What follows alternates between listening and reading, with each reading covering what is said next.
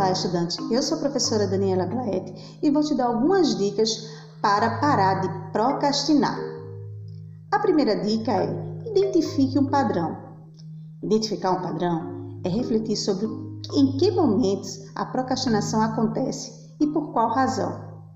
Pode ser que você procrastine apenas em uma atividade porque tem dificuldades de realizá-la, ou então sente que a entrega não tem a qualidade desejada. Assim, é mais fácil focar no problema e resolvê-lo sem ter que mudar outros comportamentos.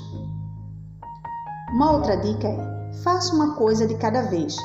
Temos o hábito de assumir várias tarefas ao mesmo tempo, mas nem sempre isso é saudável, principalmente para quem costuma procrastinar. Portanto, evite abraçar um monte de atividades em um mesmo período. Organize-se, faça uma coisa por vez.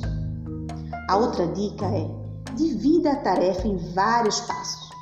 Algumas tarefas são bem simples e rápidas, já outras exigem mais tempo e dedicação. Nesses casos, procure dividi-las em pequenas tarefas ou passos. Assim, você vai cumprir aos poucos e, quando perceber, já realizou a atividade completa. Uma outra dica é controle antes que se torne um hábito. Se você já notou que é um procrastinador ou que está começando a procrastinar, é melhor agir agora. O quanto antes você decidir mudar este comportamento, mais rápido será a solução. Primeiro, para evitar que o acúmulo de tarefas se torne uma bola de neve e seja difícil de solucionar, e também porque as emoções negativas decorrem da procrastinação podem atrapalhar a sua batalha contra o problema. Uma outra coisa que você pode fazer, uma outra dica, é bloqueie estímulos externos. Às vezes, nem nos damos conta de como a televisão ligada ou aquela espiadinha nas redes sociais para relaxar um pouquinho interfere na nossa produtividade.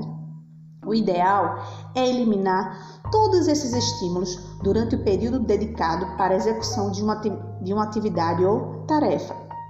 Você pode também estabelecer uma dessas distrações como recompensa. Por exemplo, ao terminar um relatório, você tem direito a 15 minutos navegando nas redes sociais. Isso pode inclusive ajudar a estimular a motivação. É, e essas foram as dicas sobre como diminuir ou combater a procrastinação. Ok? Espero que vocês tenham gostado e aplique essas dicas. Vocês vão ver como vocês vão diminuir bastante o hábito de procrastinar. Até a próxima!